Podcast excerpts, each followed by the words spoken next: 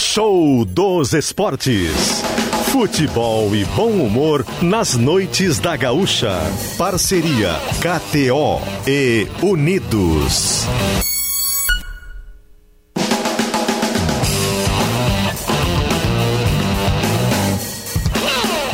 Diori Vasconcelos.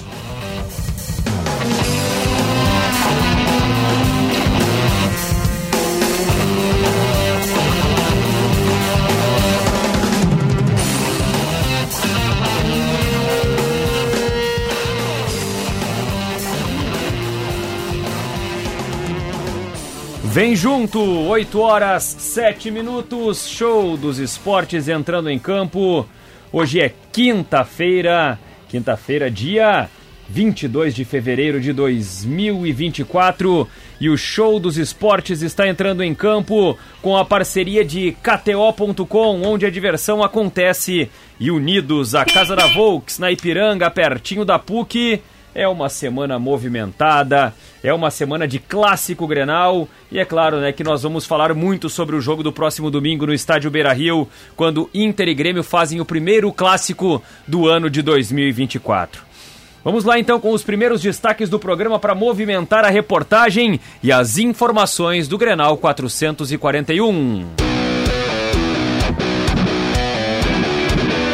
Giro de abertura do show dos esportes tem a parceria de Leite Dália, leite que combina com o seu momento. Nova Sete Campos Amburana e nova Vodka Valessa. Beba com moderação e The Comfort Fronteira Hotel, o mais novo conceito de hotelaria em Santana do Livramento. Vamos com os primeiros destaques do Grêmio, a principal informação do tricolor. Nesta quinta-feira, fala Rodrigo Oliveira. O técnico do Grêmio, Renato Portaluppi, dá ênfase ao sistema defensivo nos treinos fechados desta semana Grenal. A ideia é reforçar a marcação para dar mais liberdade aos atacantes, sobretudo Pavon, que faz a sua estreia no time titular. O Grêmio tem a bola aérea como uma estratégia para surpreender o Internacional. O cabeceio é um ponto forte da equipe tricolor no gauchão.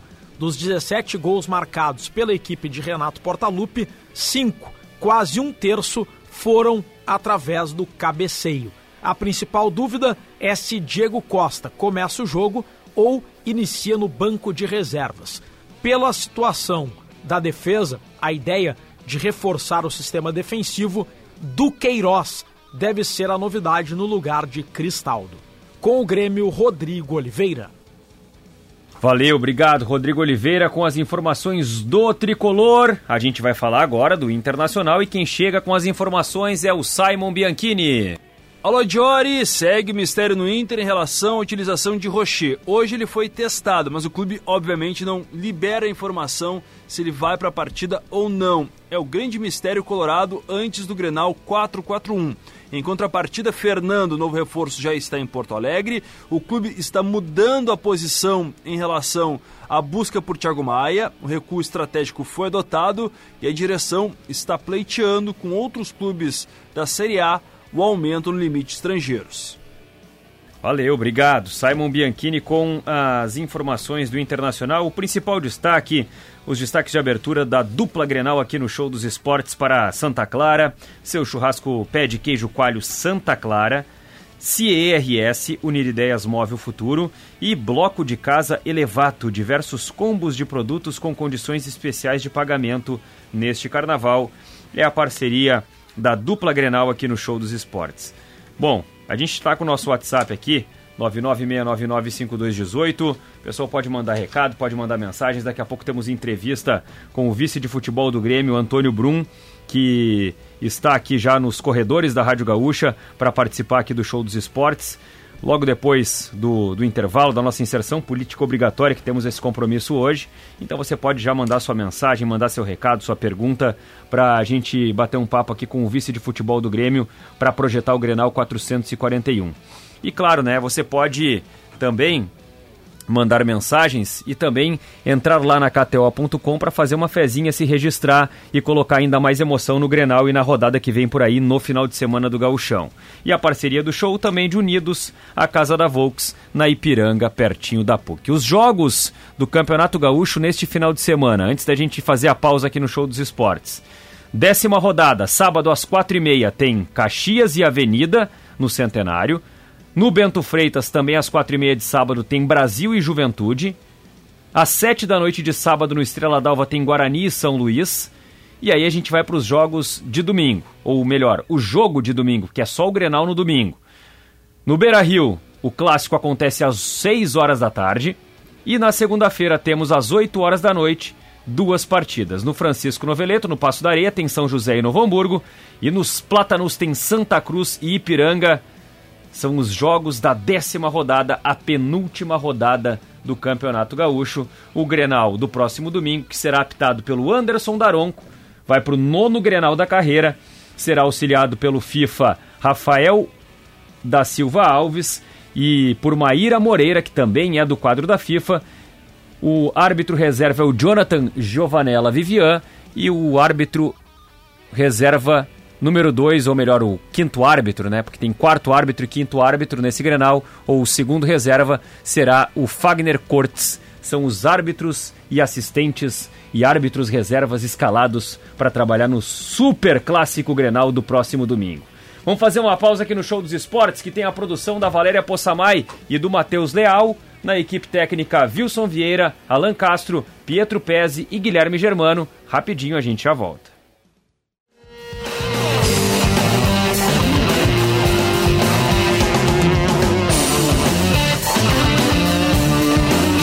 Oito horas 13 minutos, 8 e 13, show dos esportes de KTO. Tá faltando emoção por aí? Então acesse kto.com, faça seu cadastro e divirta-se com as probabilidades. KTO.com, onde a diversão acontece, site para maiores de 18 anos. Jogue sempre com responsabilidade. E ainda, Unidos, a casa da Volks, na Ipiranga, pertinho da PUC. A gente já está recebendo o nosso convidado aqui no estúdio. Deixa eu fazer uma saudação primeiro para Marco Souza, está acompanhando as questões de Grêmio para o nosso GZH e também para Zero Hora. Tudo bem, Marco? Boa noite. Boa noite, Diori. Fazendo primeiro dia de retorno das férias, né? É. Já com um grenalzinho aí no domingo pra Sempre gente. Sempre bom, né? Um bom momento para voltar, né? Ótimo. Um ótimo momento para voltar. E já está aqui no estúdio também conosco para conversar a partir de agora o vice de futebol do Grêmio, Antônio Brum. Brum, muito obrigado pela presença, por vir aqui no estúdio para a gente falar sobre esse Grenal de domingo, primeiro Grenal de 2024. Boa noite. Boa noite, Diori. Boa noite, Marco. E boa noite especial para toda a torcida tricolor que está na nossa escuta. Bom, deixa eu começar falando contigo sobre o Grenal pela escolha da arbitragem que foi anunciada hoje. Daronco apito Grenal, é, auxiliado pelo Rafael Alves e pela Maíra Moreira, trio da FIFA. A Federação Gaúcha colocou, digamos assim, o seu time principal para esse Grenal, que a princípio não tem VAR.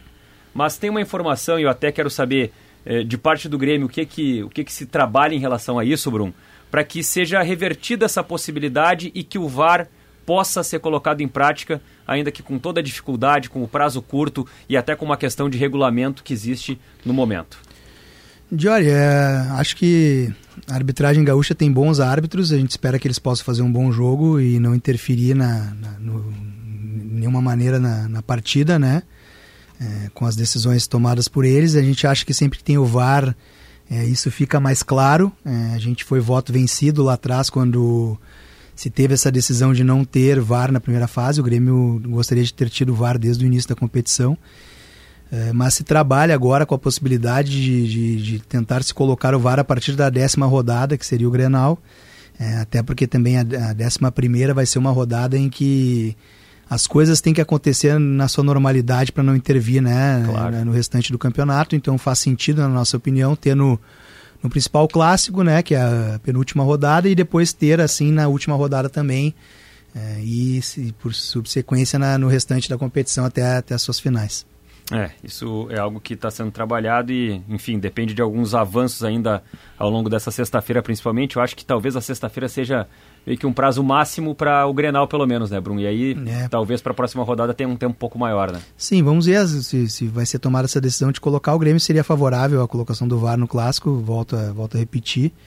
É, acho que, que fica de bom tamanho se, se pudermos é, acelerar esse movimento através da federação e que, que possa se tomar essa decisão para termos o VAR no domingo. Se vai ser possível ou não, aí não, não depende da gente. Bom, e falando dentro de campo, já entrando nas questões de Grêmio, é, Está satisfeito, Bruno, com o que o Grêmio apresentou até agora na temporada, com o que tem sido a evolução da equipe ao longo desse Campeonato Gaúcho nesses primeiros jogos? Estamos sim satisfeitos. Acho que o Grêmio tem feito um bom início de temporada. Obviamente, os inícios de temporada às vezes há algumas oscilações, é, até porque a preparação foi, foi muito curta, né? É, tem atletas é, que começam a surgir, tem atletas que saíram, atletas que estão chegando e, e é normal que que o time também vai se ajustando ao longo da competição, mas a gente está sim bastante satisfeito e bastante confiantes para o restante da temporada. Tem favorito para esse Grenal? Olha, é, que tem se dito muito na mídia é que tem um favorito, né? É, mas eu sou da opinião de que o Grenal é um clássico e que que não pode se nunca ter ter um favorito, né? Pelo tamanho das duas equipes. Não vamos muito longe, mas o segundo lugar da Série A perdeu o Campeonato Gaúcho de goleada dentro do Beira-Rio para o segundo lugar da Série B, né? Então o Grenal é, está sujeito a, a, a, qualquer tipo de resultado, mesmo quando a discrepância entre os times é muito grande. Imagina quando a gente tem dois times fortes e competitivos, como eu considero o Grêmio Inter para essa temporada. Marco. Antônio, eu te pergunto, é, foi um período esse imagino que até pessoalmente para ti difícil pela expectativa do torcedor por reforços, né? A gente viu assim muitas cobranças em rede social e agora que a gente vê uma imagem do Grêmio mais ou menos que vocês imaginavam, que vocês conseguiram realizar, onde tu acha que está é, os pontos fortes do Grêmio? Onde tu entende que vocês conseguiram reforçar o que era necessário nessa, nessa largada de, de temporada? Marco, a gente entende, né? É a ansiedade do torcedor, entende as pressões que às vezes a gente sofre, principalmente de, de redes sociais, veículos de comunicação, mas a gente não, não pode perder convicção no trabalho que a gente vem desenvolvendo desde que o presidente Guerra assumiu e a gente tinha tudo isso desenhado, como a gente pretendia né, o Grêmio, ter o Grêmio na temporada passada, como a gente pretendia movimentar é, o time para essa temporada. Né, eu sempre digo, bastante resiliência, bastante responsabilidade, trabalho e amor ao Grêmio. Acho que essa gestão é, é, baseada nisso e todos pegamos juntos, desde que o presidente de guerra assumiu, com o respaldo total do Conselho de Administração. E a gente tem que trabalhar dentro das, das diretrizes que o, que, que o clube pode trabalhar. Acho que, que a gente reforçou o time bem. Acho que, que para o início de temporada a gente conseguiu acrescentar jogadores que a gente considera que, que vão ser importantes. E, e vamos ver agora, ao longo da temporada, é, como, como vai se desenhar esse time. Espero que se desenhe muito bem, assim como, como foi o do ano passado. Bruno, talvez a, a contratação mais aguardada pelo torcedor tenha sido a contratação do, do centroavante. Antes mesmo de falar de como está o Diego Costa nesse momento, como é que está a projeção em relação ao Grenal, qualquer coisa parecida, eu queria saber qual foi a grande dificuldade na negociação com esse jogador. E em que momento que se entraram nas conversas com, com esse jogador especificamente, porque obviamente o Grêmio teve vários jogadores no radar, teve várias conversas, várias possibilidades eh, desde o ano passado para esse setor, para a função de camisa 9. Então, em que momento que as conversas começaram com o Diego e qual foi a grande dificuldade nessa negociação? Diori, é, o Diego sempre foi um dos nossos preferidos. Eu até relatei recentemente numa entrevista que quando o Grêmio foi fazer aquele jogo contra o Botafogo, o famoso 4 a 3 do, do hat-trick do Soares, né? É, a gente ficou realmente muito impressionado como o Diego Costa ainda estava muito bem, né? No primeiro tempo, e talvez se o Soares não, não tirasse aquele coelho da cartola em fazer aqueles três gols, talvez ele tivesse sido o nome desse jogo e o nome do campeonato, porque ele fez um, um primeiro tempo assim excepcional, marcou gol, participando ativamente das jogadas e, e, casualmente a gente, o camarote em São Januário, ele destinado à direção do Grêmio era bem atrás do gol, que o Grêmio foi atacado no primeiro tempo e era impressionante como ele conduzia as ações de ataque quando a bola chegava nele, as dificuldades que ele, que ele impunha na nossa defesa. É, a gente comentou isso com, com o Renato ao término do jogo. O Renato tinha tido a mesma impressão de dentro do campo. E ele entrou num nome de monitoramento eh, junto com outros atletas, que até alguns vieram a público, né? É, a primeira informação que a gente teve quando foi investigar um pouco mais sobre esse nome é que o jogador eh, pretendia ficar no futebol europeu, é, tem residência e família em Madrid há muitos anos, e recebeu algumas propostas de lá. E a gente ficou monitorando essa situação né, de uma maneira próxima.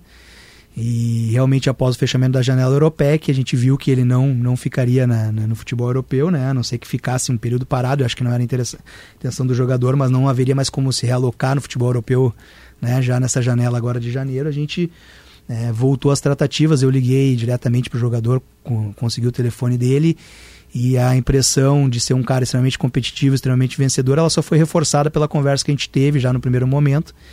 É, expliquei é, o projeto que o, que o Grêmio tinha para essa posição. Depois, no segundo momento, também a gente sempre passa por uma validação técnica. Quando eu acho necessário, eu, eu coloco o Renato nessa conversa também para usar a força do Renato. É um grande personagem, é um cara que os jogadores gostam muito de, de trabalhar com ele. A conversa foi muito boa com o Renato também, é, para a parte da validação técnica. E aí o negócio evoluiu é, de uma maneira mais rápida. Eu e o Diego falamos no telefone algumas vezes depois disso, mas a gente conseguiu evoluir para fechar o negócio e, e trazer ele para o Grêmio. Estamos muito felizes que ele, que ele tenha vindo para cá. É um cara que tem se mostrado um, muito profissional. É, a forma que ele chegou já se adaptou facilmente ao grupo e a gente. É, por todo o histórico que ele tem na carreira, pela qualidade do jogador, a gente acredita que ele vai, vai nos ajudar muito ao longo dessa, dessa temporada. Teve uma entrevista, Bruno, do Renato, que se eu não estou enganado foi 7 ou 8 de fevereiro, é, que foi no final de semana ali depois do Planeta. E o Renato fez aquela brincadeira dizendo que no domingo ele estava trabalhando e tudo mais, e que tinha trabalhado contigo, com, com, com o Wagner e tudo mais. É, e disse que conversou com, com algum jogador ou com alguns jogadores. Esse jogador que foi conversado no dia 2 de fevereiro ou 3 de fevereiro, não, não sei agora que dia foi domingo, acho que foi 4 de fevereiro até. Foi o Diego Costa? Eu acredito que foi, Diori, pela minha lembrança, pela, pelas datas. É, acho Porque que foi logo depois do fechamento da janela, né? A janela fecha no final de janeiro, daí final é, eu de não, semana. Eu não lembro se o, se o Renato conversou com o Diego no domingo, mas a gente conversou bastante no, no domingo, eu, ele e o Luiz Wagner, e acho que ele fala com o Diego na segunda do CT do Grêmio lá, Sim. mas é, era um dos, dos jogadores em que a, que a gente conversou, né? O Renato conversou com o Pavon também, sempre que eu acho necessário, é, eu coloco ele nesse circuito. É, são coisas bem distintas, né? Eu que é, falo em nome do clube, é, faço e conduzo a negociação, obviamente uma parceria muito importante com o nosso executivo Luiz Wagner, que é um grande cara, um grande profissional também. E na hora certa o Renato entra pela parte técnica, né? Às vezes trocar alguma ideia com o jogador, né? E às vezes usar a força do Renato, Diori, é... Assim como tem outros treinadores que os jogadores não gostam de trabalhar, os treinadores gostam muito, os jogadores gostam muito de trabalhar com o Renato, e isso se propaga no meio do futebol, né? Então, às vezes o jogador que está numa dúvida sobre duas propostas ou ou também, né, a força do Renato ela, ela ajuda, né? Isso tem sido muito falado ultimamente, a gente entende pelo, pelo peso que o Renato tem, mas eu penso exatamente ao contrário do que muitos falam. Eu acho que seria um erro grotesco não usar o Renato é, para ganhar força nesses momentos por, por, pelo cara que ele é, né? E pelo grande personagem que é, grande treinador que é mas ele entra com a parte de treinador e validação técnica, né? E a gente entra com a parte institucional de negociação. Marco faz a próxima pergunta, mas antes deixa eu fazer uma inserção política obrigatória, que é um compromisso que a gente tem nessa quinta-feira. E em 30 segundos a gente já conversa mais um pouco com o vice-presidente de futebol do Grêmio, Antônio Brum.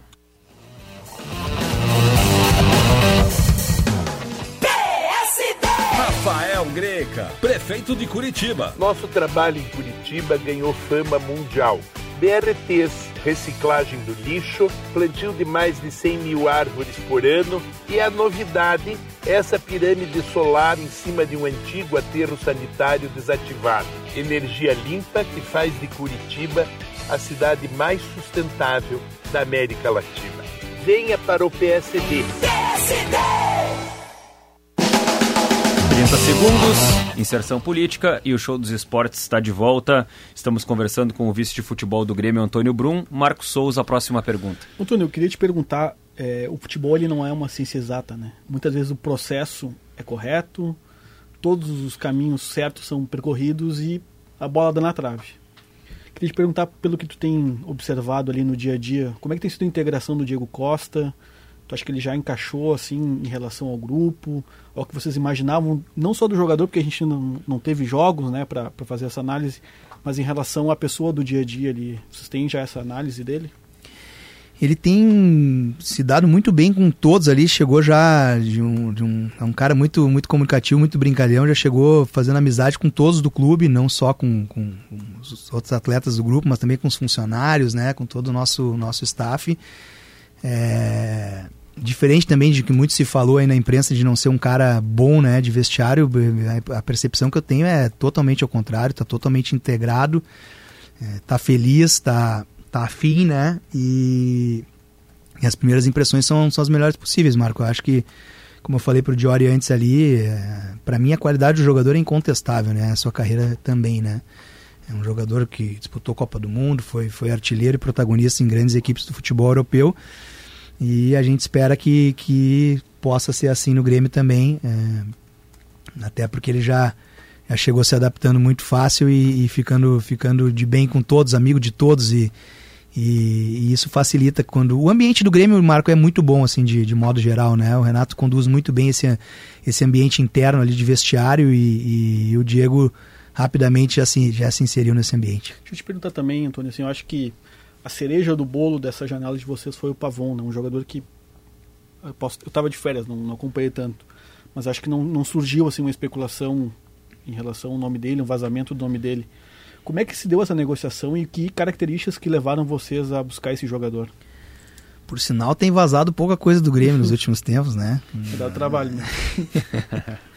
A gente faz para proteger os interesses do clube, a gente tô fazendo uma brincadeira que a gente entende também o trabalho de vocês, né? Mas muitas vezes a gente tem que, que blindar essas informações e o Pavão foi uma delas. É, é um jogador que a gente já tinha tentado em outros momentos, mas essa tentativa esbarrou já na, na no estágio de, de clube para clube. O Grêmio é muito ético nessa parte, sempre tenta falar com, com, com o clube sempre antes, né?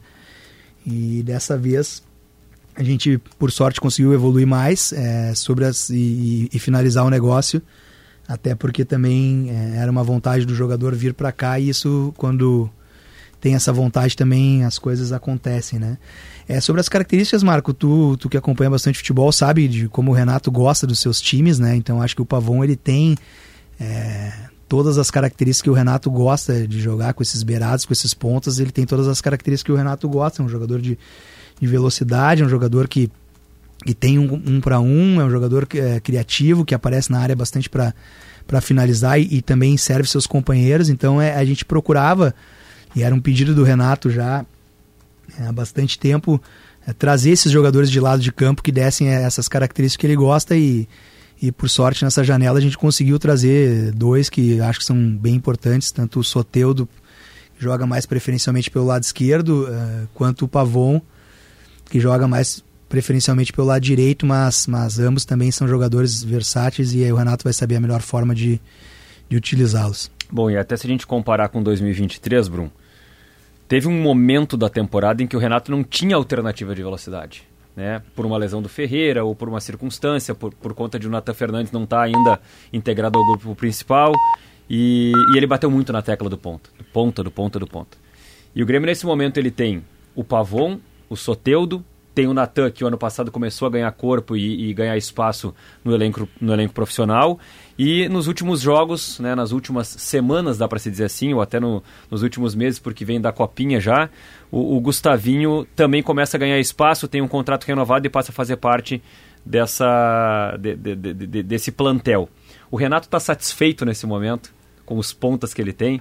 Será que, será que chegamos a esse momento, depois de tanta reclamação, de tanta corneta, de tanta cobrança, o Renato está ah, satisfeito? O, o, Renato foi muito inteligente na temporada passada. É, é, o Grêmio teve quatro ou cinco esquemas diferentes, todos com, com resultado. O Renato fez é, aquela linha de meias que se movimentava por trás do Soares, que deu muito certo. Depois jogou com três zagueiros. É, não vou aqui né, esmiuçar todos os esquemas, mas a gente sabe que ele gosta de jogadores e os times dele que obtiveram êxito tinham essa característica da velocidade.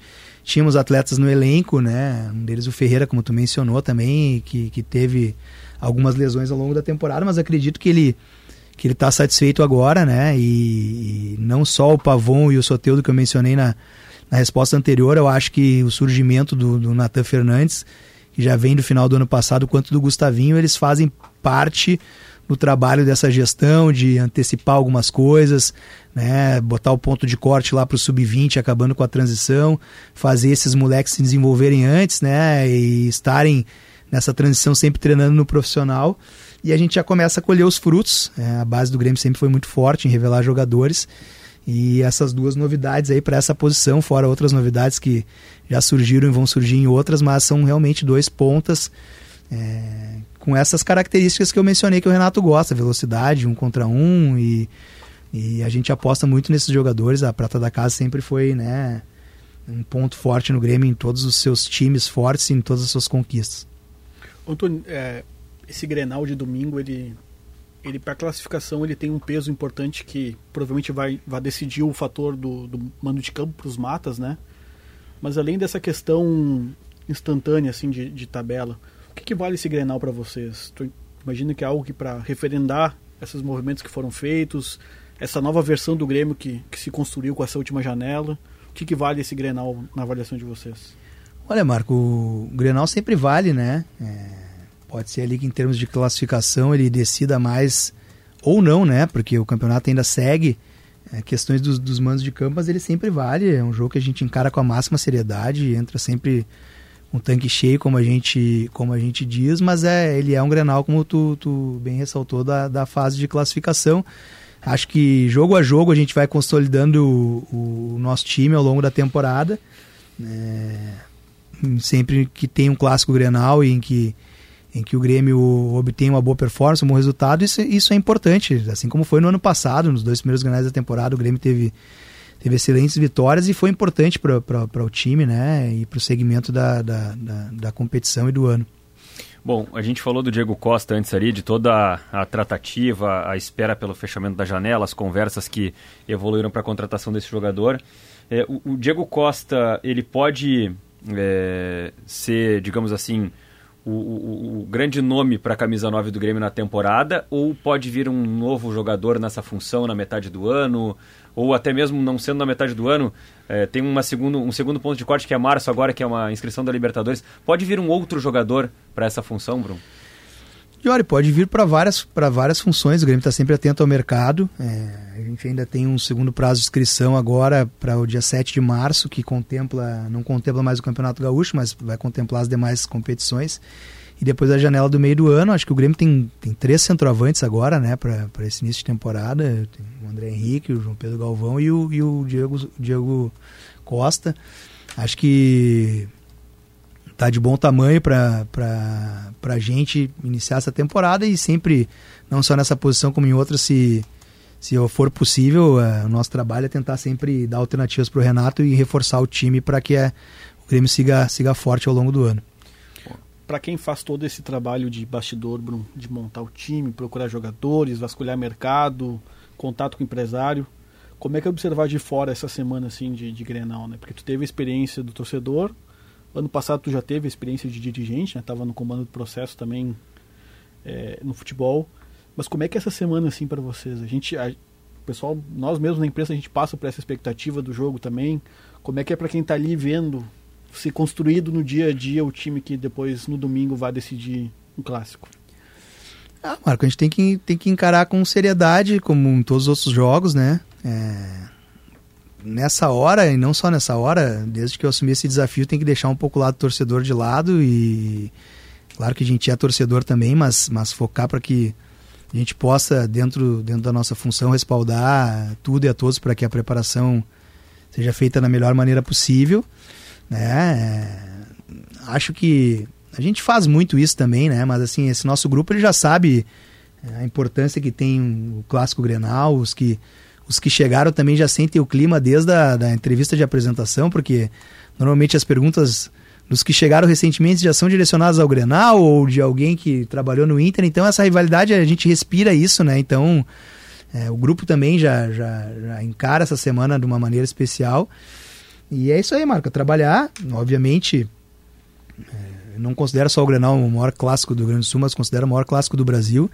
É, não podemos é, negar que tem um gosto especial e, e a preparação também ela, ela acontece de, valorizando o caráter que tem esse jogo. Né? Bom, a gente falou do Pavon, do Soteudo, do Diego Costa. Do Queiroz é um exemplo de jogador que o Grêmio esperou esse fechamento de janela para poder também fazer essa investida, para poder bater esse martelo na contratação? É, um, é também um jogador, Jory. Ele estava no, na Rússia, né? Um jogador que o Zenit fez um investimento importante para contratar ele. É, foi uma negociação também que, que, exigiu também a gente esperar o time certo. Um jogador estava no nosso monitoramento. até porque o Grêmio não teria condições de adquirir o jogador em definitivo, o Grêmio precisava, precisava fazer um empréstimo dele para conseguir viabilizar a sua vinda. E que bom que deu certo, é um jogador que a gente tem a convicção também que, pelas suas qualidades, pela sua versatilidade, ele vai, vai também nos ajudar muito ao longo da, da temporada. Bom, e para fechar das contratações que são mais recentes até, Bruno, eu queria que tu falasse um pouco sobre o Mike. É, como é que foi a, a, a captação, a observação desse jogador e o que chamou a atenção no Grêmio?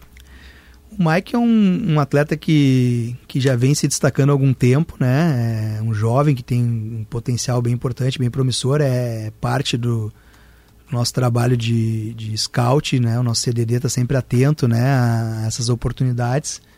É, passou pela nossa avaliação também de uma forma positiva, pela avaliação do Renato também de uma, de uma forma positiva. Né? A lateral esquerda como um todo, ela é uma posição no futebol brasileiro que que ela é uma posição que eu considero carente, assim, em quantidade de jogadores, né? Jogadores são revelados, então eu acho que a gente fica bem servido aí também para esse início de temporada com o Reinaldo, que é um grande lateral, e, e já temos o Cuiabano, que infelizmente está lesionado agora, temos o Wesley, que está tá surgindo da base, e o Mike vem com mais uma alternativa, é, com característica um pouco diferente de algum desses que eu citei, mas mas que acredito que, que vai se desenvolver muito e, e, vai nos ajudar muito também ao longo do ano. Interessante que eu estava olhando aqui, Marco e, e, Antônio Brum, vice de futebol do Grêmio. O Grêmio contratou o Marquezin, que é um goleiro, contratou um lateral esquerdo, que é o Mike, contratou o Dodge e o Duqueiroz, que são meio-campistas. Diego Costa, centroavante, Soteudo e Pavon, pontas.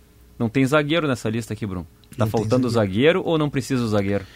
Olha, Diori, acho que temos excelentes zagueiros no plantel, né? É, a gente já tinha trazido no, no, meio do ano passado o Rodrigo Eli.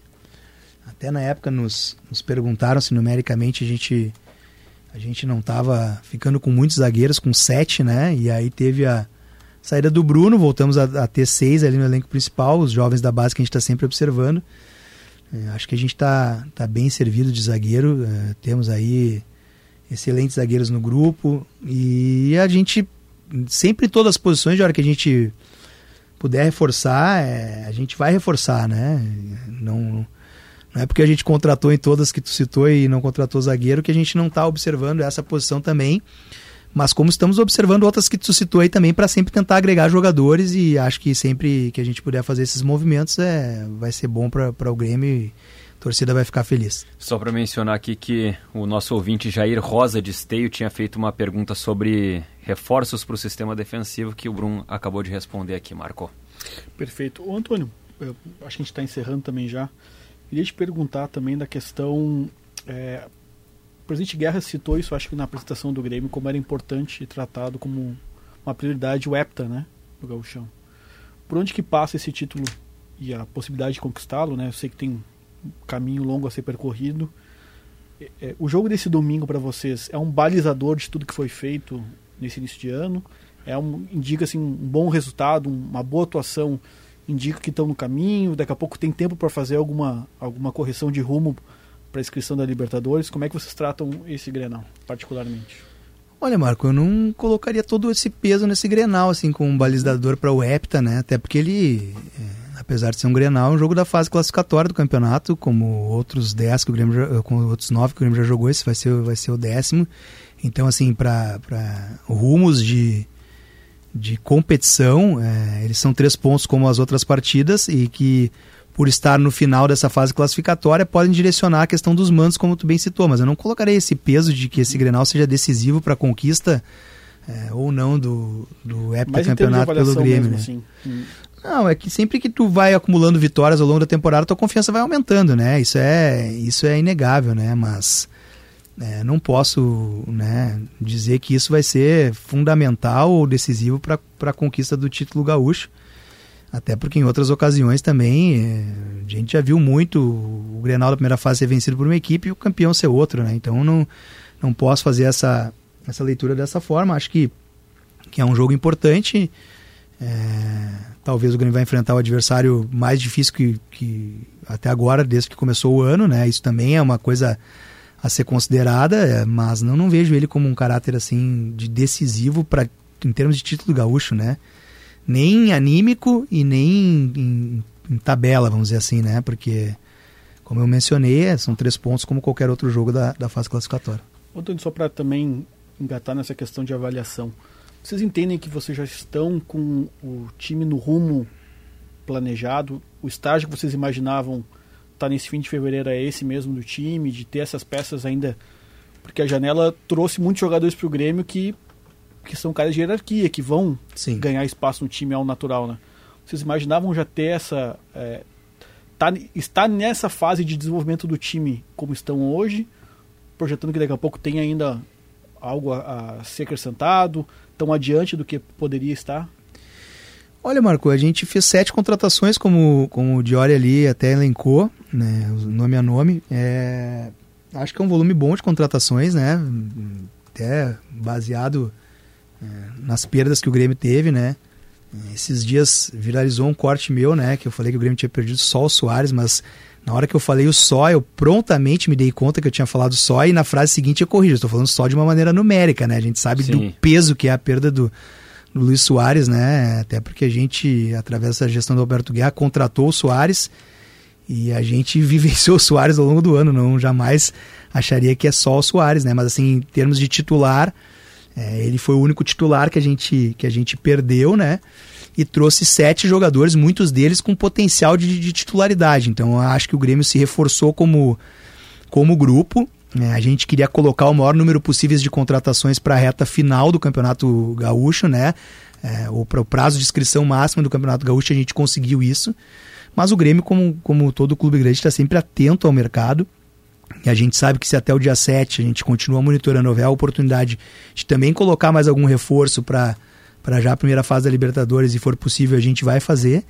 E também já é, a gente já analisa movimentos já também visando a janela do meio do ano, porque a gente sabe que tem jogadores que a gente conversou nesse momento que, que podem no meio do ano também, né? É, estar disponível agora não está, tem jogadores que vão ficar disponíveis, a gente está. Isso é muito cíclico, né, Marco? É, a partida é, vai acontecendo jogo a jogo, partida a partida, e, e, esses jogadores vão mudando no mercado. Tem jogadores que são titulares absolutos, outros que hoje que podem né, virar negociáveis ali na frente, a gente está sempre monitorando. A gente tem dois pontos de corte, 7 de março e a janela do meio do ano. Mas acho que para um início de temporada, né? É, acho que ficou de bom tamanho esse número de contratações e a gente vê que a torcida também ficou satisfeita, então acho que a gente é, conseguiu é, se movimentar dentro do que a gente pretendia. Claro que qualquer jogador desse que foi contratado tem é, condições de ser titular, né? Porque se o cara trabalhar, treinar, for bem tecnicamente, o treinador está ali para observar isso. Mas a, o, olhando com, com a minha avaliação aqui, Bruno, eu vejo pelo menos desses sete aqui, cinco jogadores, é quase meio time, que a gente pode dizer assim, não, esses caras se não quiser, se quiser, se, só não vão ser titulares se não quiserem. Só não vão ser titulares se não der liga, se não encaixar, se, não, se alguma coisa de errado acontecer. Se tu estivesse na frente do Renato, ele ia te entregar o apito que está na mão dele assim na hora. ah, ele adora. É, e dizer assim, quer, quer vou, treinar o time. Não vou me atrever a fazer, não vou me atrever a fazer essa análise é. porque o meu papel não é esse. Meu papel é colocar alternativas para o nosso treinador para que ele possa é, mas utilizá-las. Quando, né? quando eu rebati, ele falou assim: não, o apito eu quero, mas eu também quero contra-cheque. Vamos trocar, já, vamos trocar já, tu já recebeu o apito em alguma entrevista, Marco? É, não, é. apito. Não, eu já disse pra ele que não tem problema. Mas vamos trocar o contra-cheque também, vamos ver. Uh, uma, uma outra questão, já que, já que o apito está com o Renato, Bruno, lógico que quem vai escalar o time pro, pro, pro Grenal é o Renato. Mas observando os treinamentos, o, tu diria que o Diego Costa está em condições de jogar no domingo? ele, ele nos deixou bem claro quando ele veio que ele eh, chegou super bem fisicamente, né? É, é um cara que se cuida, que estava trabalhando lá, treinando lá na, em Madrid. É, mas ele nos deixou bem claro que ele gostaria de fazer uma preparação mais específica, é, né? Voltada para como se fosse uma mini pré-temporada, né? Voltada para movimentos, né? Para ações e para treinamentos específicos, né? É, a gente está sentindo o Diego dia a dia, né? O Renato conversa muito com ele. E não tem como afirmar isso aí ainda eh, de hora assim para começar o jogo, muito provavelmente não, pela questão de que né, mas assim eu não, não posso te, te, te, te dizer mais do que isso porque é, como ele chegou muito bem fisicamente, ele está evoluindo muito dia a dia. Então, assim, é, não tenho como te, te dizer nada mais que isso. E, E aí o Renato que vai sentir a hora certa em, em, em utilizá-lo. É, a gente também não pode, né? Por causa de um clássico Grenal, que é muito importante, mas é da fase classificatória, às vezes botar, arriscar, botar perder, né? Coisas por, por, por precipitar, né? Algum, algum tipo de transição de algum jogador aí. Bom, é, duas questões rápidas, Bruno, sobre esses jogadores da base. A gente falou do Gustavinho agora há pouco. E o Grêmio, quando anuncia a renovação com o Gustavinho, fala em uma renovação com as categorias de base. Isso é parte de um processo é, de, de, de, gatilhos estabelecidos, que no primeiro momento tem uma, uma renovação visando um, um, um, um escopo, e a partir do aproveitamento da evolução dele, ele vai é, galgando posições, ou é só uma questão de uso de palavras ou força de expressão do, do que foi comunicado Não, ali? O, o Gustavinho, ele não é um atleta que foi promovido ainda no elenco profissional, ele é um atleta da categoria de base que tem recebido oportunidades no profissional, tem jogado. É, mas é, isso também o, a gente tem como projeto de gestão e o Renato sabe levar muito bem o momento de promover esses, esses garotos, né? É, esses contratos todos, eles são... Uh, eu expliquei isso recentemente numa entrevista. É, o ponto de corte novo do Grêmio é o, é o sub-20, né? Então, assim, um atleta de 18 anos que vai que tem projeção, como é o caso do Gustavinho, do Nata Fernandes, que vai fazer uma renovação de 4 anos, por exemplo, de contrato, essa renovação ela é tratada de forma concomitante entre o departamento de futebol profissional e o executivo da base. Uhum. Justamente porque esses quatro anos o atleta vai avançar né, a idade de base. Então essa negociação ela é conduzida de maneira concomitante pela base e pelo profissional mas ela não garante essa renovação que o atleta seja promovido ao, ao elenco profissional. Isso quem vai nos dizer é o atleta, à medida que ele for se desenvolvendo, e todos esses atletas que a gente considera de projeção, a gente senta é, com o atleta, com as famílias, com seu representante, apresenta o nosso projeto, nosso plano de carreira que a gente tem para esse atleta, e dentro desse plano de carreira, é, o atleta tem gatilhos em que ele vai, ele já recebe um novo contrato de quatro anos, né, com já um reajuste, mas dentro desses gatilhos, a minutagem que ele vai fazendo, ele vai recebendo ajustes. A gente que acha que essa é a forma né, melhor de, de manter o atleta sempre motivado, uhum. da gente testar o atleta no, no elenco profissional, de manter os interesses do clube, manter aquele sangue no olho, aquele brilho no olho que a gente via muito de atletas de antigamente, de diziam, pô, às vezes eu, os caras me chamavam para treinar no profissional, nem dormia na noite anterior, sabe? A gente tem valorizado muito esses, esses movimentos e o trabalho tem dado certo, porque os atletas que estão sendo alçados, eles estão correspondendo, eles estão entregando. Não dá pra fazer parecer que tá fácil pro, pro, pro garoto às é, vezes. Não é questão só de parecer que tá fácil, né, Dior? Tudo na vida, quando a gente coloca metas, quando a gente coloca objetivos, é, a, a, a gente tem mais, né? É, mais vontade de alcançar, mais sangue nos olhos para alcançar. E a gente, infelizmente, viu nos últimos anos o Grêmio fazer renovações com atletas que eram considerados promissores, com contratos longos e onerosos para o clube de atletas que não vingaram, né? Uhum. No Grêmio, pelo menos, né? Ou estão jogando em clubes de muito menor projeção. É, e a gente busca justamente evitar isso, né? É, os gatilhos são, são tranquilos de ser atingidos por atletas que, que vão ter essa projeção. E à medida que isso vai acontecendo, é, que bom que esses representantes é, principalmente do Gustavinho, que foi o último, entendeu isso e o atleta é, agora só depende dele, né? Sim. As oportunidades estão vindo e ele está aproveitando. Estamos muito felizes aí com, com o desempenho do Se continuar Gustavo. fazendo o que está fazendo, vai ser bom para o Grêmio, vai ser bom para ele, exatamente, não vai ter nenhum tipo de problema. Exatamente, esse contrato ele é bom para as duas partes, né? Porque o jogador está sempre buscando o seu melhor e buscando evoluir, e o Grêmio é, premia por isso e o clube fica respaldado e, e, e, tá tudo certo. E com relação ao Jardiel, que seria outra pergunta em relação a, a, a jogadores da base, onde é que está a questão? A gente já teve conversa no mesmo sentido do, do Gustavinho, é, que já tinha tido com o Nata Fernandes antes, e, e entre outros, é, com o Jardiel e estamos uh, fazendo as tratativas da, da mesma forma. É, para que a gente faça a renovação do contrato dele nos mesmos moldes, né? Acho que de parte do Grêmio isso já se mostrou ser um modelo consolidado, é uma convicção do clube e basta todos os jogadores da categoria de base entender que isso é o melhor formato para que, que os jogadores renovem seu contrato e, e, e tenham é, cada vez mais oportunidades no elenco profissional.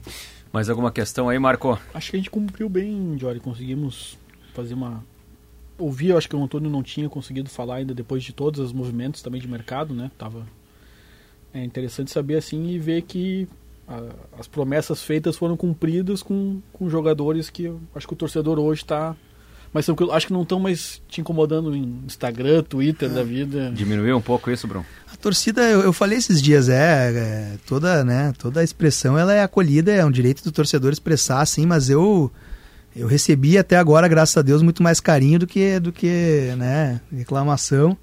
É, e a gente trabalha pelo bem do Grêmio, né, pelo para deixar o torcedor feliz. Ele é o nosso maior, né, vamos dizer assim, nosso maior, maior inspiração, maior objetivo para trabalhar, né? A gente entende que às vezes pode ficar, né, mais ansioso, mas a torcida sempre nos apoiou aí desde o, desde o dia 1 um da, da gestão do presidente Guerra e a gente conta muito com, a, com o apoio da nossa torcida e não, não, não ia ser diferente aí ao longo dessa temporada. Bom, para fechar aqui com mais uma pergunta de ouvinte, o Zanini, Fabiano Zanini de Nova Jersey, ele está querendo saber do Marcelo Groy, que é um nome que é, o que se falou, eu acho que foi até numa entrevista tua, né, Brum? Quando o Grêmio buscou, ele não, não, não, não tinha a possibilidade de sair ou não queria sair. Quando ele teve a possibilidade de sair, o Grêmio já estava acertado com outro goleiro. Tem alguma mudança de, de rumo agora que o contrato dele está terminando? Olha, o caso do Marcelo, é, esses dias eu tentei falar isso numa entrevista, né? E a gente entende, isso não é, isso não é toda a imprensa, né? E hoje em dia também tem os influenciadores, é, tem todo mundo tá tá atuando, né? Tem vários veículos que atuam, né, nas coberturas dos clubes e isso isso isso é normal, né? Mas a gente vê que em algumas situações que elas não se concretizam, é se criado, eu não estou generalizando, não é toda a imprensa, né? Uhum. É um, um, exagero, né? Na forma em que a informação é transmitida, né? Então, assim, esses dias eu quis dizer assim, pô, cara, a gente percebeu que a gente, mesmo protegido por contrato, né? É, a gente tinha que dar uma valorização pro Vila Sante, estender o contrato dele, ele estava merecendo isso. A gente chamou o Vila Sante lá atrás, acho que foi setembro, a primeira vez que a gente sentou com, com o Vila lá, eu e o Luiz Wagner. E aí ficou semanas assim, né? Se, se dizendo, pô, mas vamos perder o principal volante do Brasil, que incompetência, isso e aquilo. E o Vila renovou dentro de uma normalidade. A gente nunca se sentiu com essa renovação ameaçada uhum. pela proteção em contrato e pelas boas conversas que a gente teve com o Vila em todas as vezes que a gente sentou com ele. E se criou uma situação, né, acho que desproporcional é, ao que o fato realmente est estava sendo conduzido pelo departamento de futebol. E o caso do Marcelo eu vejo da, da mesma forma, sabe? É, Inúmeras notícias são dadas de que o Marcelo rescindiu o contrato lá, de que ele não faz mais parte dos planos no clube dele, de que uhum. isso, de que aquilo, e de que será que a direção é cega e não está vendo isso, e que o Marcelo. E isso toma uma proporção e o Marcelo continua lá no clube dele, né? Sim. Normalmente. Segue lá. Então, assim, a torcida do Alt já deu. É, desejou. se despediu do Marcelo. E isso vai tomando uma proporção e que a gente que está a par das coisas fica assustado, né?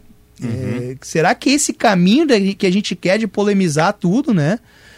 E eu quis ser bem franco numa entrevista, tenho, tenho tentado ser em todas que eu falo. Eu três, por três vezes falei com o staff do Marcelo Groy desde que estou no Grêmio, né?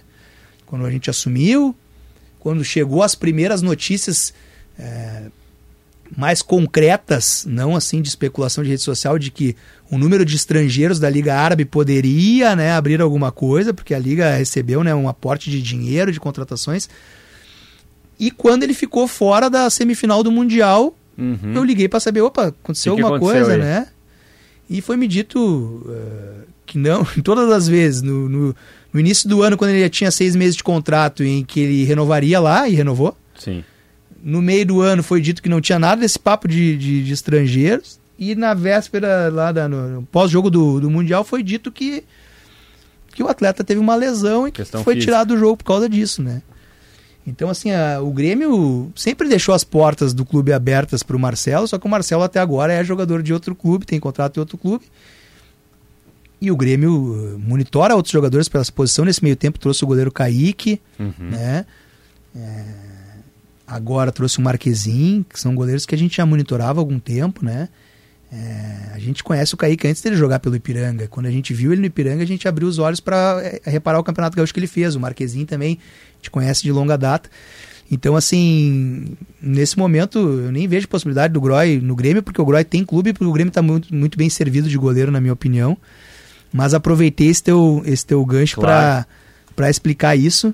É, como eu vi que tu está encerrando, eu também gostaria de voltar na minha primeira resposta que eu dei a respeito do VAR. Eu falei muito em nome do Grêmio, Uhum. mas o Inter também quer VAR para o Grenal, tá? Sim. Em nenhum momento só o Grêmio quis, isso é um movimento conjunto do presidente Guerra com o Alexandre Barcelos, Alessandro Barcelos para que possa ter o VAR. Então, assim, a gente acredita que possa ter, porque os clubes querem, né? E a federação eh, está a par disso, tá? Então, Importante assim, isso até para não ficar uma ideia de que o Grêmio quer e que. não, quando eu disse que o Grêmio foi voto vencido lá na, Sim. no primeiro momento, Foi em relação ao é- campeonato. Em relação ao campeonato, né? E agora, no movimento em conjunto com o Inter, a gente gostaria de, de ter o VAR né, já a partir da décima rodada.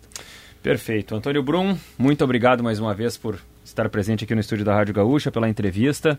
Um grande abraço e um ótimo trabalho pela frente na temporada. Valeu, Diori. Valeu, Marco. E falamos aí na, na sequência até domingo. E um Valeu. abração para a torcida tricolor que, que nos ouve aí.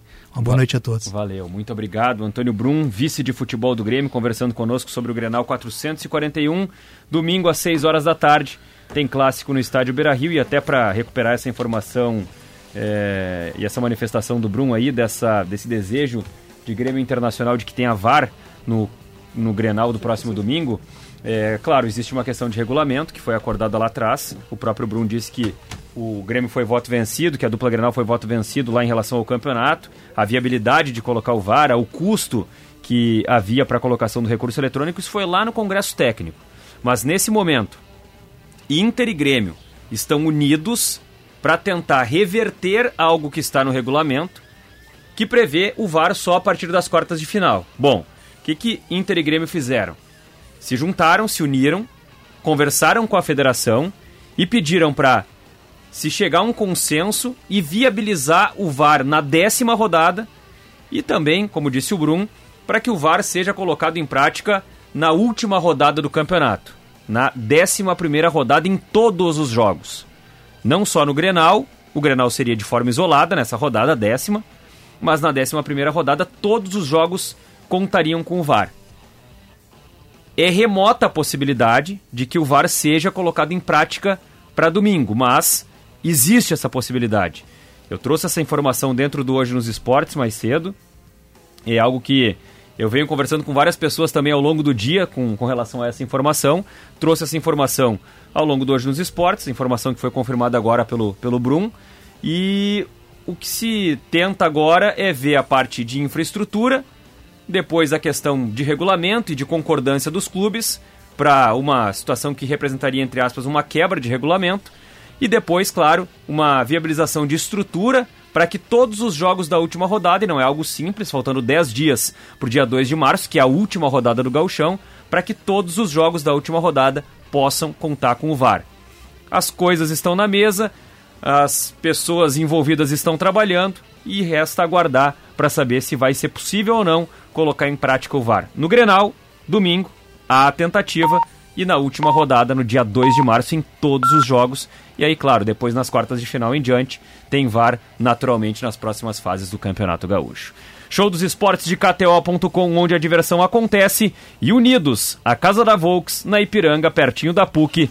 Notícia na hora certa, intervalo e a gente já volta. Show dos Esportes. Futebol e bom humor nas noites da Gaúcha. Parceria KTO e Unidos.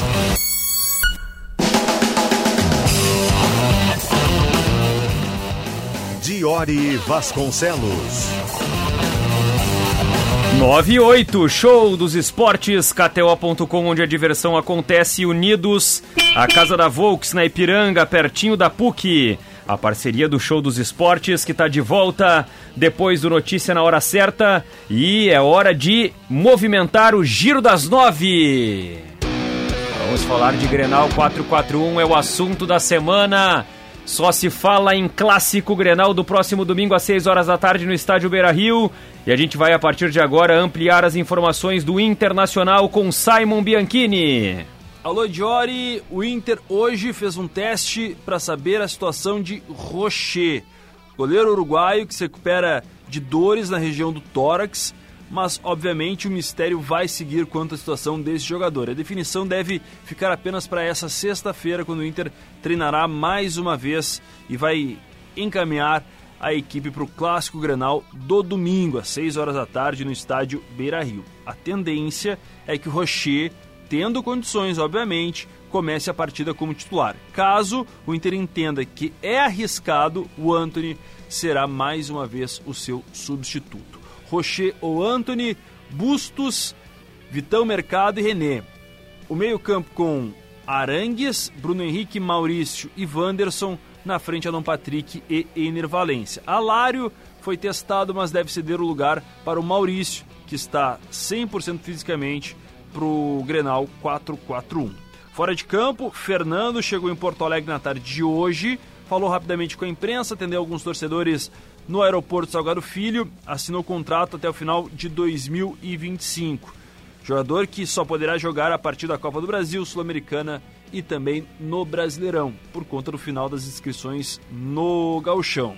O Inter, segundo nosso colega Wagner Martins, fez um, uma mudança na sua postura, um recuo estratégico pela negociação com o Thiago Maia, que não vai ser inviabilizada pelas buscas do próprio Fernando e do Bruno Gomes. O Inter diz pro Flamengo, ó, temos dois volantes aqui. A proposta está mantida pelo Thiago Maia, mas vocês que têm que resolver. E o pagamento, que seria praticamente à vista, o Inter quer um parcelamento agora maior, já que tem mais tempo e tem jogadores importantes hoje em Porto Alegre. E agora Flamengo, jogador e Lille da França, que tem um entrave, tentam resolver tudo isso para que Thiago Maia chegue, quem sabe até 7 de março, ao estádio Beira-Rio. Jogadores como Depena, Campanharo e o Gabriel pintando ofertas boas o Inter deve liberá-los. Isso o Inter confirma nos bastidores.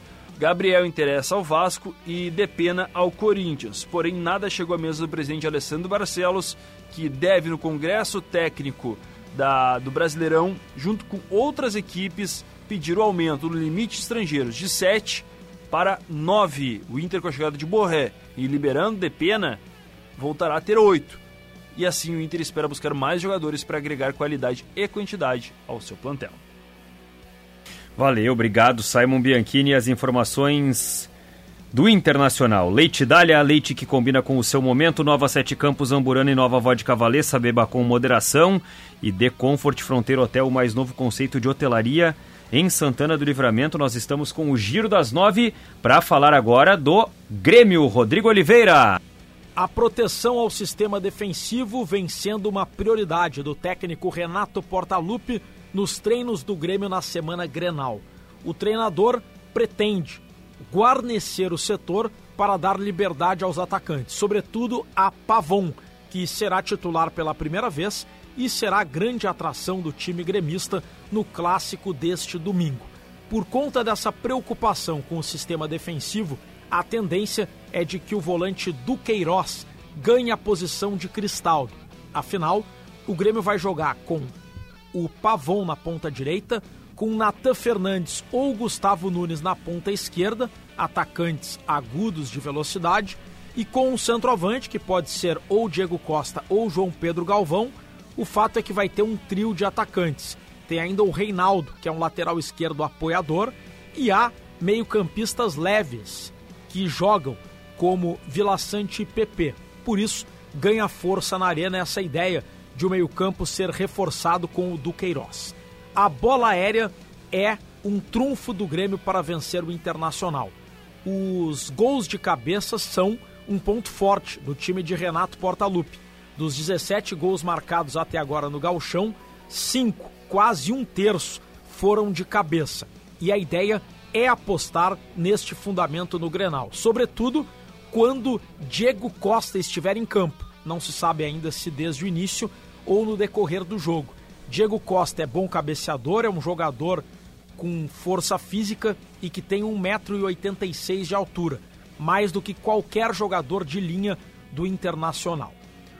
O Grêmio provável para o Grenal tem Marquezin, João Pedro, Jeromel, Kahneman e Reinaldo, Vila Sante, PP e Duqueiroz, Pavon, Gustavo Nunes ou Natan Fernandes e Diego Costa ou João Pedro Galvão.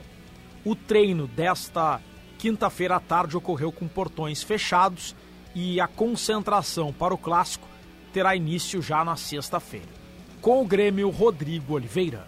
Seu churrasco pé de queijo coalho Santa Clara, CERS, Unir Ideias Móvel Futuro e Bloco de Casa Elevato. Diversos combos de produtos com condições especiais de pagamento neste carnaval. A dupla Caju, Rafael Rinaldi. O técnico Roger Machado deve promover mudanças na escalação do Juventude que encara o Brasil em Pelotas no próximo sábado pela penúltima rodada da primeira fase do Campeonato Gaúcho. Até porque o Verdão tem jogo pela Copa do Brasil já na próxima terça-feira. Encara o Iguatu fora de casa, lá no Ceará. E a tendência é de que uma escalação diferente entre em campo em relação àquele time que empatou diante do Caxias na última rodada. Um dos jogadores preservados deve ser o lateral esquerdo Alan Ruschel e Jefferson deve ter a oportunidade de iniciar o confronto diante do Chavante. Já o Caxias do técnico Argel Fux realizou atividade hoje à tarde no gramado do estádio Centenário em preparação para o confronto diante do Avenida, que acontece em Caxias do Sul às quatro e meia da tarde do próximo sábado. Num primeiro momento, Argel repetiu a escalação que iniciou o clássico Caju 288, com a presença de três homens de marcação no meio de campo. Mas o treinador Grená ganha três novas opções ofensivas para escalar a equipe, uma vez que os centroavantes Joel Pantera e Álvaro e o meio-atacante Augusto Galvão voltam a ficar à disposição. A tendência é de que o volante Barba deixe a equipe e um destes atletas entre para dar mais poder ofensivo à equipe. O Caxias precisa da vitória para se garantir entre os oito melhores colocados e manter a classificação à próxima fase do Campeonato Gaúcho. Com a dupla Caju para o Show dos Esportes, Rafael Rinaldi. Valeu, Rafael Rinaldi. A gente vai fazer uma pausa aqui no Show dos Esportes e daqui a pouco a gente volta com a sequência do programa.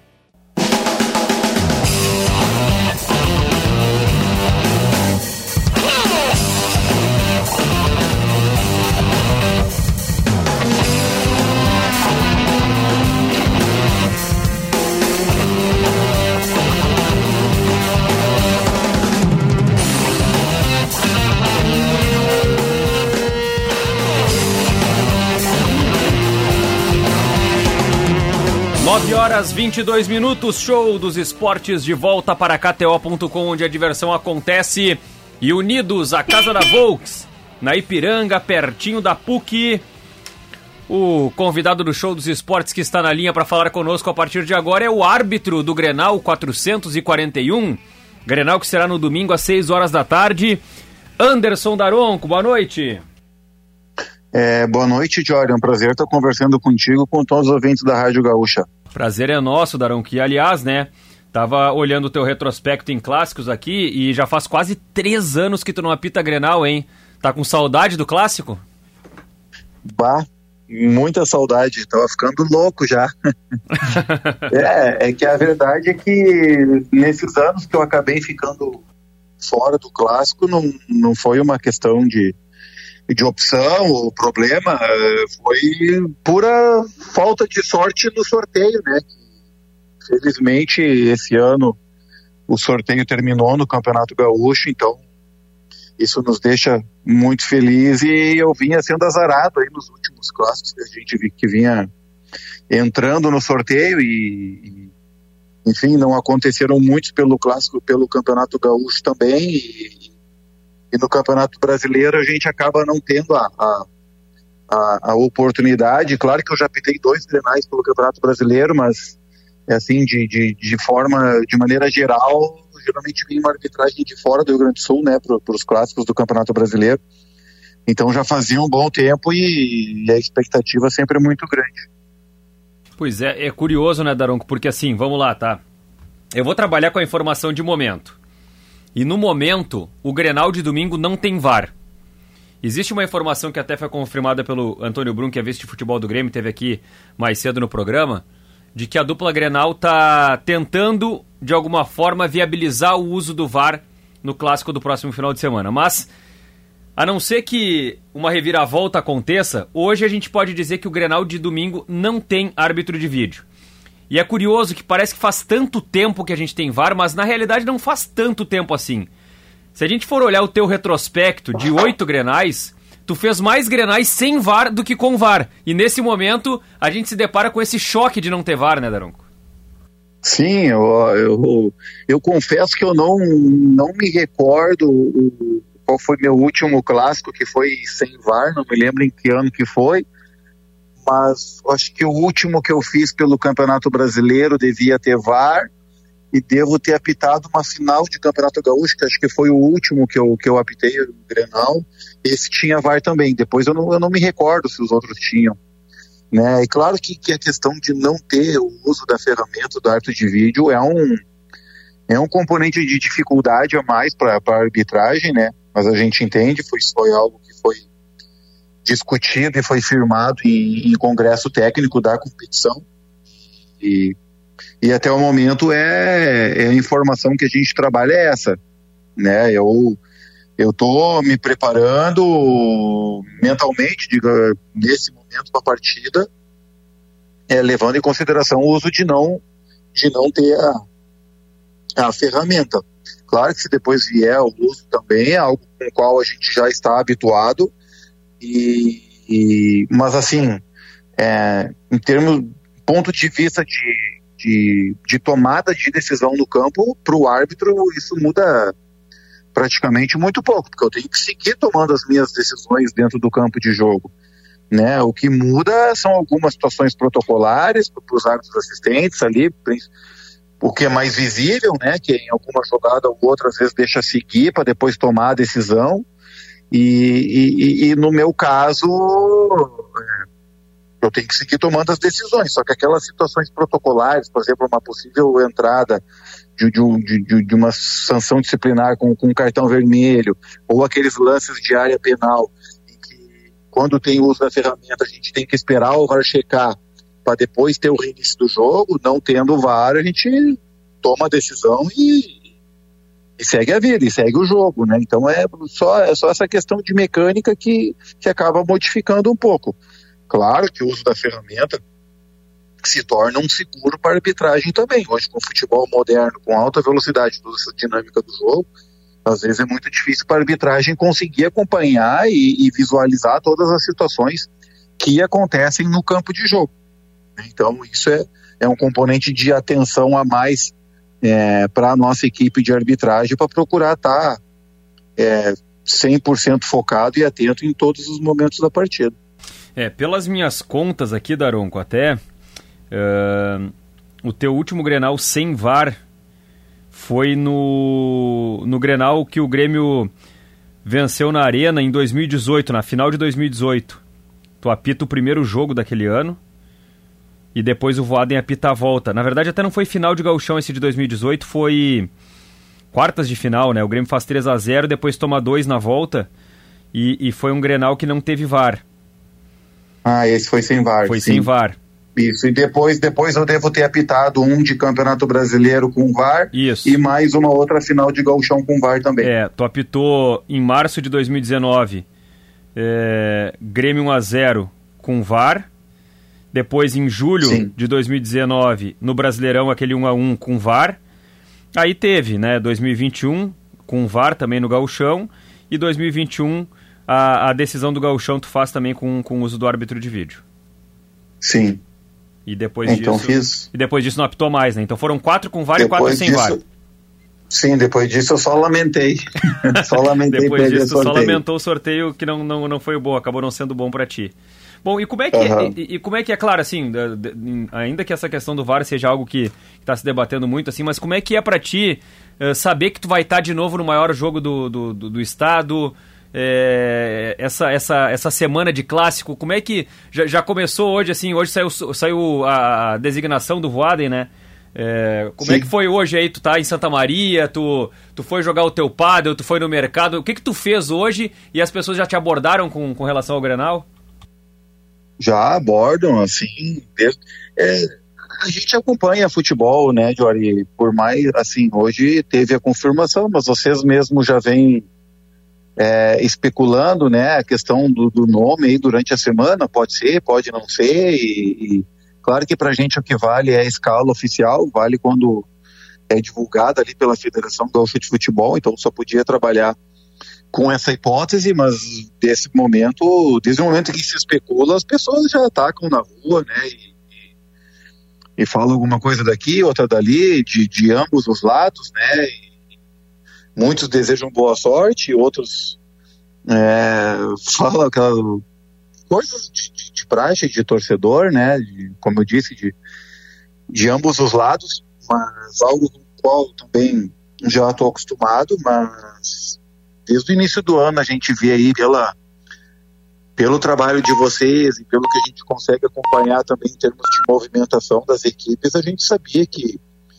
que, que esse clássico ele seria um, um grande jogo e, e, pelo interesse e pelo, pela qualidade das equipes e pelo interesse das equipes na competição também, isso liga um estado de, de, de alerta, claro, na, na, arbitragem, porque a gente sabe que, que da, da intensidade da disputa e do, quanto as equipes estão querendo realmente o Campeonato Gaúcho, estão levando a sério a, a competição, né? Então, um, isso a gente já vinha lidando desde a pré-temporada com a possibilidade, se tivesse no clássico, que de saber do, do, do nível do jogo, né? De, de, de, como ele seria intenso e é o que acaba a gente acaba esperando. Mas é, é depois de tanto tempo assim, quase quase três anos sem atuar num clássico, a gente não é discurso, mas a gente vai sempre para cada Grenal como se fosse realmente o primeiro. Claro que é muito difícil é, reproduzir aquela sensação de estreia no clássico, porque isso é, é único, é uma vez só, mas o Grenal sempre mexe com a gente, claro. É o, é o maior jogo do nosso estado, o meu critério é o maior jogo do Brasil, em termos de, de, de disputa regional e nível de clássico. Já tive a oportunidade de apitar todos os outros clássicos do futebol brasileiro e, e posso dizer isso de forma muito segura. O Grenal, sem dúvida, é o mais difícil da gente apitar, principalmente o do Campeonato Gaúcho. E estou indo quase como se fosse realmente a, a primeira vez, uma expectativa muito grande e uma motivação muito forte para estar no jogo, de, de querer fazer tudo bem, de querer fazer o melhor trabalho possível, levando em consideração também essa questão do, do, da não utilização da ferramenta, que, como eu falei anteriormente, é um, é um componente de dificuldade a mais para o jogo, mas que também serve para de, de, aspecto é, motivacional para a gente de dar aquele, aquele algo a mais e deixar todo o nosso potencial, toda a nossa capacidade dentro do campo de jogo para que no final desse Grenal também eu espero que consiga sair assim como de todos os outros. Pois é, Daronco, e como é que, como é, que é assim? É, claro, tem, tem um novo momento na arbitragem do Rio Grande do Sul é, e, e, uma nova relação que se estabelece a partir da chegada do Voaden. Como, como tem sido trabalhar com o Voaden na presidência da, da comissão de arbitragem? É, porque é um cara que, digamos assim, por muito tempo foi teu parceiro dentro de campo ou nas pré-temporadas ou certamente uh, trocando ideias sobre arbitragem e tudo mais. E nesse momento é um cara que está colocando as ideias dele em prática e, e, certamente muitas delas tu já debatia com ele nos tempos em que ele nem era presidente ainda. Sim, é, bom, primeiro que o Voden, quando eu comecei a apitar, o Voden já tinha, né, um, um nome estabelecido, não estou chamando ele de velho, mas ele durou né, bastante. é, mas quando eu comecei a apitar campeonato gaúcho, né, comecei em 2007, meu primeiro campeonato gaúcho. Voaden já era o Leandro Voaden, já tinha apitado o final, já tinha feito grenais, já era, já era alguém que a gente se espelhava, né, e logo em seguida se tornou um árbitro FIFA e, e com toda a capacidade dele que, que, que é única de dirigir jogos dentro do campo de jogo, sempre foi um árbitro extremamente inteligente e, e, e, com um controle de jogo extraordinário. Isso aí a gente sempre acaba, quando a gente forma um estilo de apitar, cada um tem o seu, mas aí a gente vai pegando um pouquinho de cada um e quem a gente se espelha. Então, sempre foi um árbitro de, de, de, de, de rara qualidade, né? Nesse sentido, e e a gente já vinha, a gente já debatia depois. Então, sempre que a gente ou fazia algum jogo junto, ou a gente se encontrava em alguma cidade junto no Campeonato Brasileiro, às vezes nós dois estávamos habitando na mesma cidade, ou seja, em São Paulo, ou no Rio de Janeiro, ou aqui em alguma pré-temporada. E a gente também muito debatia, né? A gente conversa muito sobre a arbitragem. E questões também relacionadas à, à gestão, do que, que do que, que pode melhorar, o que, que pode manter, do que, que poderia se agregar para que, que, que, a arbitragem possa crescer. Então, a pessoa, o árbitro inteligente que ele foi dentro do campo de jogo, ele é só ele colocar tudo em prática desses pensamentos. Eu acho que ele já vem já vem atuando dessa forma desde a pré-temporada e vem adotando uma sistemática, tem um conhecimento profundo sobre, sobre a arbitragem em si, sobre o cheiro da grama, sabe, sobre estar dentro do campo de jogo, entende bastante essas situações. E isso é muito importante, isso deixa os árbitros muito bem bem à vontade bem livres, é um, é um canal aberto que a gente tem, claro que a gente sempre teve também esse canal aberto com, com comissões é, anteriores, mas, mas também pela possibilidade de ter de ter trabalhado junto esse contato olho no olho é um entendedor, é um, é um árbitro que passou por todas as é, por todas as fases da, da arbitragem, né? Foi o, um árbitro que começou, depois era um árbitro que tinha lá o seu sonho de se tornar um árbitro CBF, depois tinha um sonho de se tornar árbitro FIFA e, e tornou, depois deixou de ser árbitro FIFA e continuou atuando. Então, ele sabe o que passa na cabeça do árbitro em cada estágio da sua carreira, né? Em cada estágio, em cada momento que o árbitro vive, ele teve essa oportunidade de passar. Então, isso é muito bom. Isso, é, creio que vem em benefício da, da arbitragem gaúcha e, e creio que a gente já, já esteja sentindo o, os reflexos disso daí e vai sentir também. A tendência é a gente seguir sempre melhorando também. Bom, Daronco, fala um pouquinho da equipe que está escalada contigo no, no, no Grenal. O, Rafael da Silva Alves, que é um assistente experiente, já está há algum tempo na FIFA, já tem é, alguns Grenais e, e alguns até contigo também, né? Trabalhando em clássicos. E, e a Maíra, que esse ano foi promovida ao quadro da FIFA, é uma assistente que teve uma ascensão incrível, né? Impressionante a ascensão da Maíra, a qualidade que ela, que ela demonstra dentro de campo, mas ao mesmo tempo, é, ainda que tenha entrado no quadro da FIFA esse ano, ela está estreando em clássicos. E, e, enfim, os dois, os dois são, são muito conhecidos teus.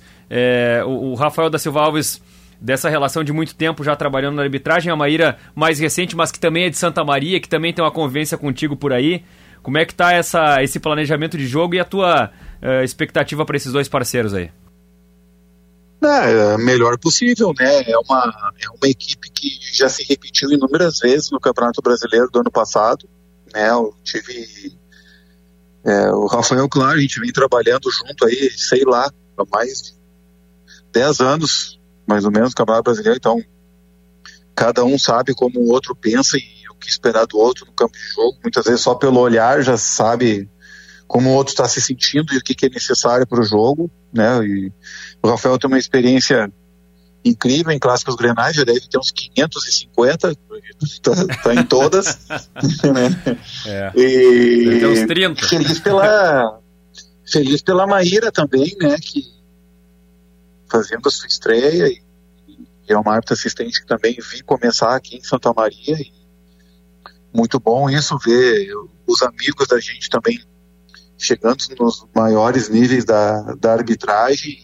São dois assistentes que, que têm um nível de, de acerto muito alto na, nas partidas. assim. Se eu for pegar é, Campeonato Brasileiro do ano passado, nos jogos que a gente fez junto, não me recordo de algum lance em que o VAR, digamos assim, tenha mudado uma decisão de uma decisão capital ali de um dos dois, em termos de impedimento, de gol, não gol, essa coisa toda aí.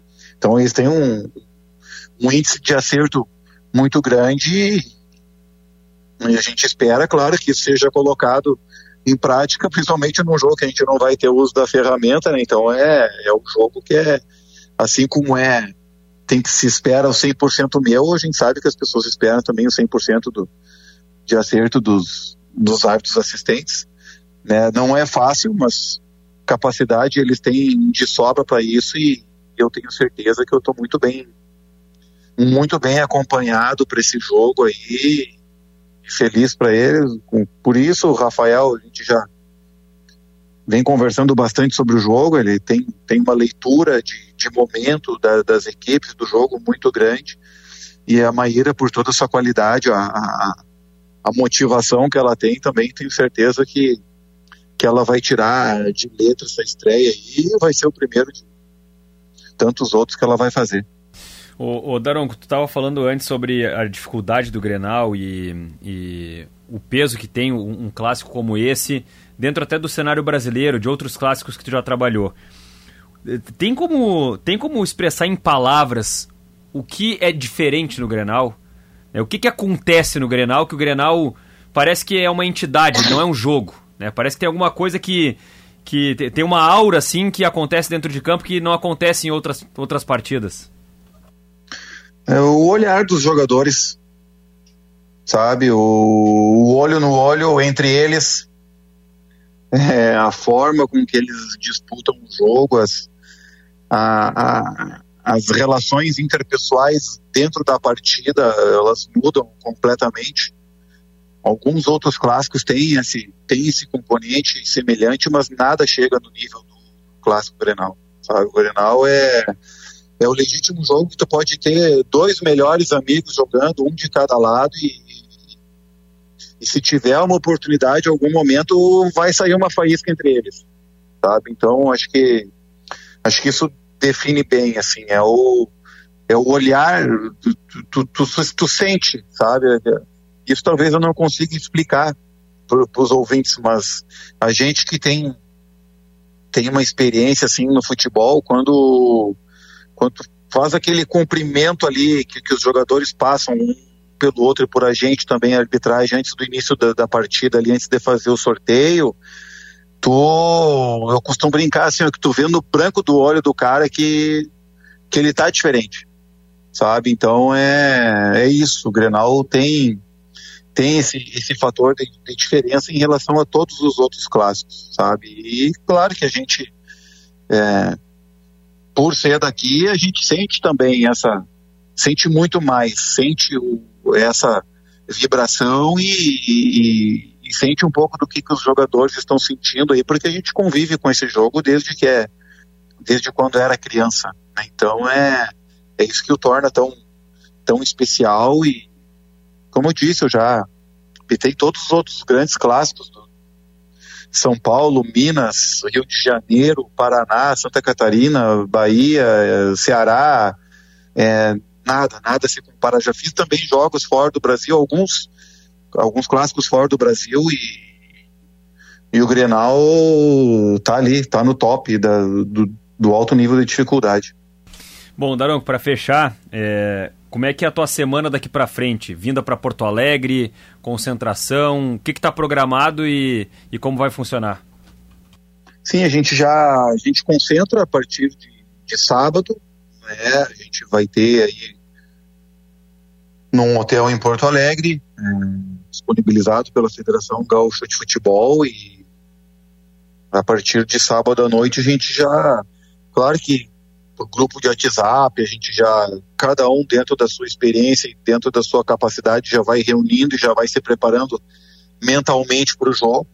Mas em, em termos de equipe, a gente já, a partir do sábado de noite, a gente já já se reúne, já, já começa a debater o jogo. Depois, no, no domingo pela manhã, a gente deve ter uma, uma, uma reunião de planificação junto também com membros da, da comissão de arbitragem. Então, a gente já está respirando o Grenal 24 horas por dia, essa é a verdade. Mas enquanto conjunto, enquanto equipe, a gente começa a fazer isso a partir do sábado com essa concentração.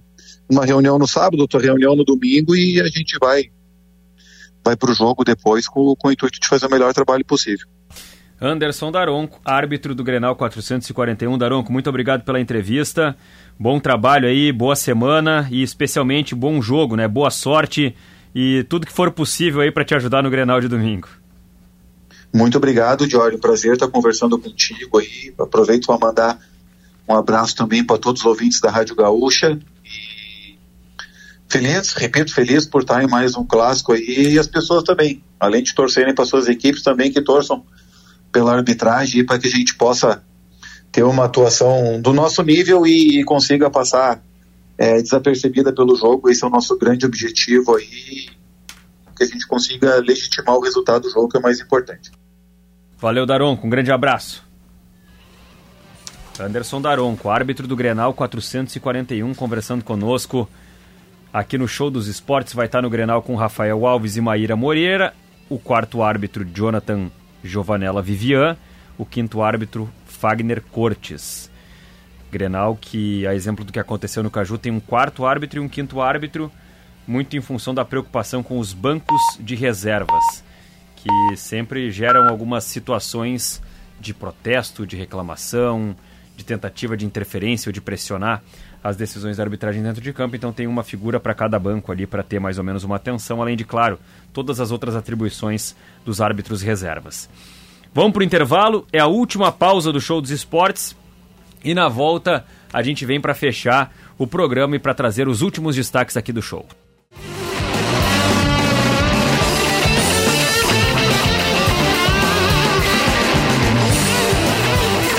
9 horas 50 minutos, de volta com o show dos esportes, KTO.com, onde a diversão acontece. Entra lá, tem as cotações para o Clássico Grenal desde o começo da semana, hein?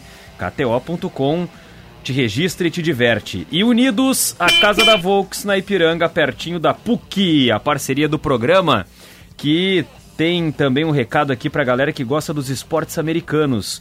Tudo sobre os esportes americanos você encontra no Primecast o podcast da Rádio Gaúcha de GZH fala sobre as últimas notícias e analisa o que acontece no futebol americano e no basquete. Ouça o Primecast no Spotify e nas principais plataformas de áudio. Oferecimento Rádio Gaúcha e KTO.com onde a diversão acontece. Bom, Valéria Possamay, tem Recopa rolando, Recopa Sul-Americana, o que que tá rolando por lá, Valéria? Boa noite. Tudo bem, Jory? Boa noite a você e a todos que estão conosco aqui no show. Jogo de ida, em Quito, LDU e Fluminense, a decisão da Recopa Sul-Americana. A LDU, que é a campeã da, da Sul-Americana do ano passado, o Fluminense, que também venceu a Copa Libertadores do último ano. Nós temos 21 minutos do primeiro tempo, 0 a 0 nesse jogo. Mas alguns lances, assim, até para destacar, nós tivemos o, nós temos nesse momento o Thiago Santos como titular na defesa do Fluminense. Que coisa, hein? E o Thiago Santos foi fazer um recuo de bola eh, na, na, na, área de defesa ali e por pouco quase não foi um gol, um gol contra. O Fábio ia receber essa bola e conseguiu tirar praticamente de cima, de cima da linha. E além disso, há pouco o Fluminense reclamou, reclamou de um pênalti em uma jogada com o Cano, mas o árbitro até foi revisar no, no VAR e, portanto, não teve a, a penalidade marcada, portanto 0 a 0 nesse jogo da Recopa Sul-Americana. O jogo de volta, a decisão será no Rio de Janeiro na próxima quinta-feira, às 9h30 da noite. Além disso, também destaque para a Copa do Brasil, que tem nesse momento é, o Águia de Marabá vencendo o Coritiba por 3 a 1 Segundo tempo, já estamos nos acréscimos, 47 minutos do segundo tempo. E o Coritiba que teve um jogador expulso, inclusive, e está sendo eliminado da Copa do Brasil. São alguns dos jogos que estão rolando neste momento na noite desta quinta-feira. E lembrando a parceria, né? Chevrolet é na Esponqueado, a revenda que não perde negócio. E a curiosidade, Valéria, é que o Fluminense está jogando com Thiago Santos e Felipe Melo na zaga. Exato. E teve uma troca, inclusive o Diogo Barbosa ingressou na, ainda nesse primeiro tempo porque o Marcelo sentiu uma lesão. Então temos Thiago Santos, Santos, de zagueiro, Diogo Barbosa na lateral esquerda Exatamente. desse Fluminense está enfrentando a LDU na final da Recopa Sul-Americana. O Fluminense com Fábio Guga, Thiago Santos, Felipe Melo e agora Diogo Barbosa, André Martinelli, Ganso, Arias, Queno e Cano. É o time do Fluminense que está em campo lá pela Copa, pela, pela Recopa Sul-Americana. Bom, Matheus Leal e o futebol internacional, ou os esportes internacionais. Matheus, boa noite. Daqui a pouco vai chegar o Matheus aqui. Ainda não estamos ouvindo o Matheus. Agora. Agora sim, Matheus. Tudo bem? Boa noite. Boa noite, Jory, e a todos que estão conosco aqui no Show dos Esportes. Quem vai parar o Al Hilal de Jorge Jesus? De virada, a equipe saudita repetiu o placar do jogo de ida e venceu o Sepahan do Irã por 3 a 1 nesta quinta-feira em Riad e avançou às quartas de final da Champions League da Ásia. Mas o grande detalhe, Jory, é que foi a 23ª vitória seguida do time, que agora fica 4 de igualar o recorde da maior série de triunfos da história, que pertence ao modesto The New Saints de País de Gales.